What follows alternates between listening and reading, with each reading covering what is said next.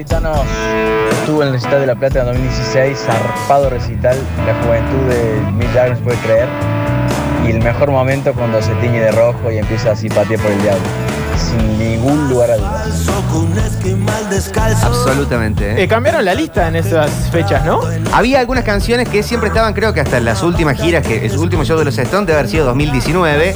eh, siempre había algunas canciones que la ponían en las redes para que alguien, de- la gente decidiera Sí. si iba a ponerle Wild Horses o Angie. Claro, Sí. cam- lentos, dos, Eh. dos posibilidades. Está muy bueno. Impresionante. En la época que yo fui, en la sala de prensa ya estaban todos los días eh, que lo que iban a tocar. ¿Vos fuiste turco a hacer cobertura? Sí, del fue esa show cobertura. En los 90. Sí, sí, 94, 95, claro. ¿Para Claro. que Rock and Pop Córdoba? Rock and Pop Córdoba, me tocó un viaje alucinante porque, bueno, imagínate una persona que tenía 25 años y venía de Esperanza, queriendo hacer rock, en una ciudad cordo- del cuarteto, ya venía, Ah, ¿no? Fuiste a, a como, como para un cosa- periodista de fútbol cubrir un mundial. Sí, exactamente, fui a cubrirlo, estuve en la sala de prensa, estuve con un montón de gente, estuve a la mañana en la misma Rock and Pop porque tenía que hacer base en ese lugar, obviamente. La época de trabajaba- cuál es, Sí, fui a la mañana, estuve en el programa de Pergolini, estaba el hermano de Mick Jagger, eh, a quien lo metieron al estudio enseguida y, y mandaron ahí. Rápidamente sucedió esto que te decía del tema de la discoteca. Che, ahí, ahí arriba en la discoteca decían, hay, hay un disco de- del hermano, no me acuerdo el nombre del hermano Mick Jagger. Jorge Jagger. No El importa, hermano de Mick. Jagger es muy de anécdota, boludo. Es como el manager de Elton John. Bueno, puede serlo. Hermoso, ¿eh? Pero divino, vos sabés que le hicieron un notón, estuvieron como una hora y media hablando. Y después buscaban el, apareció el disco, lo escucharon, pusieron, lo, hizo, lo hicieron firmar. Es- bueno, un montón de historias. Le atendí el teléfono también a, a cuál es, cuál es, buenos días, ¿qué tal? ¿Cómo? ¿Eh? Sí, porque en un momento sonaba, sonaba. Atendeme, dice, pero atendé, atendé. Bueno. Y así fue como llegué a la cobertura y como te decía, estaba en la sala de prensa la lista de los temas que iban a tocar cada uno de los días. Día ¿Primera uno, día visita dos, de los tres. Stones o segunda? Primera visita de los Stones. No, 95. una fiebre tremenda. Como lo dijiste, había fichas acá en Córdoba promocionándolo también. La fiebre Stone de los 90 fue tremenda, aparte de la visita con el presidente de ese momento. Sí, full ¿no? menemismo. Full, full, full. Pero full, en todo sentido, ¿eh? 90, del reviente. El reviente del 90 fue. sí, la corona, la frutilla fue la llegada de los Stones a la República Argentina. Impresionante. Tremendo. Popochi, Turco. ¿Qué tal? Es muy loco lo de la radio, o sea, la cercanía que tenemos con ustedes.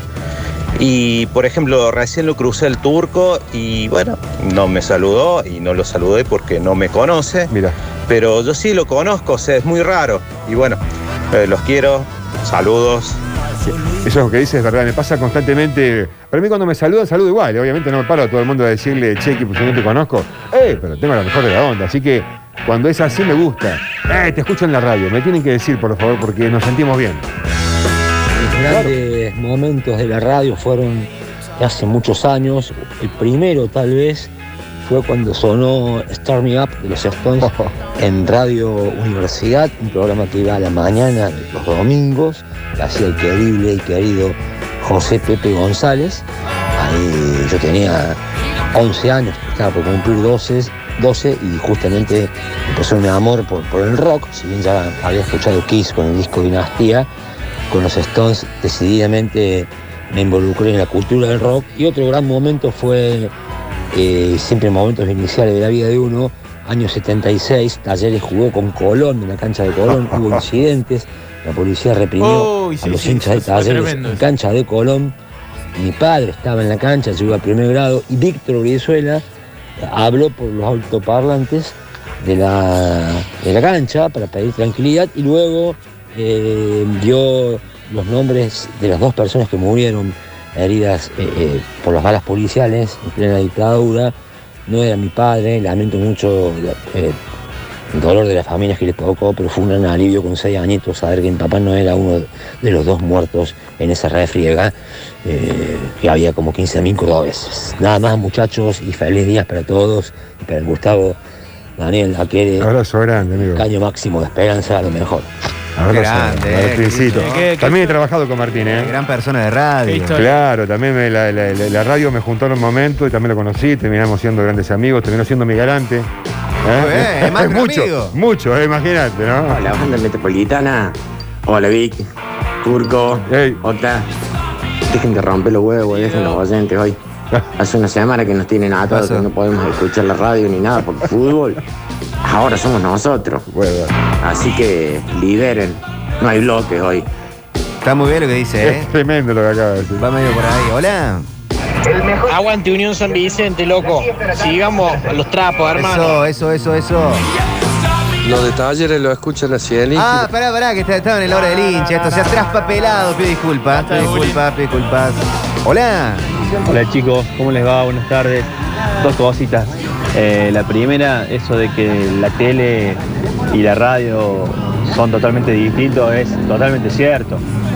Eh, a mí me pasaba en una época que estaba Petinato en Duro de Domar y estaba al mismo tiempo, digamos, en la misma época, Petinato en la 100 a la mañana y eran el agua y el aceite. Sí. Una cosa era escucharlo a él sí, por sí. radio, tenía un gran programa, Muy bueno. eh, una gran performance. Lo que vos decís, Octa, de Guido Casca en radio y en tele. Es son tremendo. Otras personas completamente distintas. Pasa lo mismo con Del Moro. en ese programa y en la tele realmente para mí era cualquier cosa. No, no daba pie con bola. Eh, eso me pasó por un lado. Y lo otro es una, es una clara, una fija, que llego del laburo y me quedo escuchando, paro el auto en la puerta de mi casa y me quedo 15, 20 minutos. Una vez me acuerdo, había una entrevista que hicieron los chicos en Suceso Deportivo eh, Máximo Molina, Mariano Molina, le hicieron una entrevista al ruso Berea.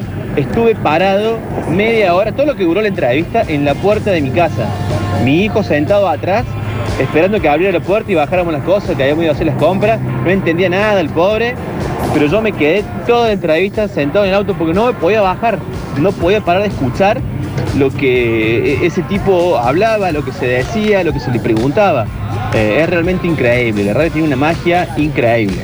Es Saludos, así, es así. Cuando, cuando tenés cercanía, aparte con la persona que, que está haciendo el programa y entrevista a alguien que te gusta, sentí que estás medio vos preguntando. Bueno, hay eh, en esa época, me parece que es por el- eh, esa nota, eh, lo cruzamos con Hueve. Claro. La nota de Berea con Hueve es para escucharla una vez por semana. Época con el Cayo acá. Claro, todavía estaba el Cayo, tal cual. Muchachos metropolitanos, mm, muy feliz día para todos. Y, mm, bueno, yo soy periodista deportivo, he escuchado varios radios hasta que me dijeron, escucha suceso en la metrópolis porque no, no vas a parar de reírte. Y es tal cual, te reís, te pasas lindo. Y lo más importante es que te hacen participativo el radio. Nos sentimos partícipes todos, ponemos un granito de arena para que salga linda y para que te diviertas y que todos, todos hacen sus comentarios, sus anécdotas y la verdad que espectacular. Eh, Es una radio muy participativa y eso suma un montón. Bueno, les agradezco llegarme todas tardes de la vuelta de mi trabajo y ojalá algún día me inviten. Les mando un beso, me el pollito y les habla. Pero muchas gracias. En septiembre se abrirá el estudio Outdoor y eh, tendremos mayor libertad, mayores cuidados para poder eh, hacer esto más participativo todavía. Hola chicos, ¿cómo les va? Quería desear un muy buen día. Muchas felicitaciones por la radio que haces. Y Pochi, tu abuelo siempre decía que lo mejor que podía hacer era algo de ser digno de, digno de ser escuchado. Y ustedes lo son. Eh, gracias. Muchas gracias por la compañía que nos hacen y un abrazo fuerte. Chao amigos. Hermoso mensaje. Quiero corregir una sola cosa, esa es frase del Turco Hueve. Ah, Esperamos haber, sido Haber dignos. sido dignos. Tal cual. Perdón, Daniel, el bobinador. Gracias, Daniel. Muchas gracias. Eh, Metrópolis, feliz día a la radio y esta ciudad que vive por este medio. Muchas gracias por la compañía. Dice Carlos el Biker. Escuchar radio en la bici también es otro placer. Yo tendrí- te- tendría más cuidado porque no soy un experto Sí. bikero, ni mucho menos, de que no me levanten como, como un coso en pala. Pero es lindo también. Sí, sí. Eh, feliz aniversario, chicos. Como homenaje deberían reproducir la noticia de. Eh, a ver, yo voy a chequear esto. Yo voy a ¿Saben, ¿saben chequear qué, esto. qué fue un gol de radio oyente mío? No querer entrar a la facultad. Eh, porque estaba escuchando un programa de radio. No querer entrar a la clase. A la clase arrancaba probablemente a las nueve y media o a las 10. Y a esa hora hay eh, grandes programas, grandes notas, Eh. grandes momentos. Y me ha, me ha pasado de no querer entrar. Yo lo hacía con la apertura de ¿Cuál es? Claro. Que entraba en Víctor Sport, abríamos local, no sé, a las, a, las, a las 9 de la mañana. Y yo abrí el local y después me iba a escuchar el, el programa. claro. La apertura que eran media hora, 40 minutos de charla. Y cuando hacían la apertura musical, ahí recién. Pero hola, ¿qué tal? ¿Cómo le va? Sí, yo tuve un momento muy loco en la radio en, en Esperanza, escuchaba programas de Buenos Aires también enlatados, no salían en vivo como, como ya lo escuchaste digamos, más adelante vos, esto era el año 91 más o menos, y venían enlatados, pero estaba Pergolini, había diferentes programas, ¿no? Pero Lalo Mir hacía eh, Radio Pirado, que era más o menos como Radio Bangkok, que estaba por la Rock and Pop en los 80, con lo que se hizo toda esta propaganda Rock and Pop también, y hacía Radio Pirado, que era un programa ah, completamente alocado, con, con el nombre te lo dice absolutamente todo, ¿no? Radio Pirado. Y bueno, era fue un año entero, me acuerdo que no veía la hora de terminar de comer o me apuraba para irme solo y tirarme a escuchar dos horas con auriculares. No soy el productor del programa, no quiero ser este oyente, solamente una humilde opinión como un oyente muy fiel de la radio. ¿No hay forma de dividir frecuencias o que lo transmitan por algún lado cuando hay partido? Se los extraño mucho, pibes. Continúa. En algún momento podremos hacer eso, seguramente. En algún momento. En, en la actualidad, no. Mejor. Partir en dos la frecuencia es complicado, ¿no? Hola metropolitanos, primero que nada feliz día para todos. Bueno, quería comentar que la radio de los últimos tiempos debería agradecer principalmente la existencia de WhatsApp, Sí. porque WhatsApp, eh, digamos en general los audios, le han dado a la gente una participación que antes no tenía en la radio. Hoy en día los programas están prácticamente hechos por y para los oyentes eh, y los oyentes son parte de la radio, por supuesto, más que nada ustedes, que hay personajes, que hay gente que, que ya es como parte del programa. Este, y bueno, eso me parece que está buenísimo porque le ha dado un, un- un halo de frescura y de, y de participación que antes no existía. Un abrazo todos. Abrió la radio, le abrió, le sacó el techo a la radio para mí. Todo eso, la, el poder adaptarla tecnológicamente.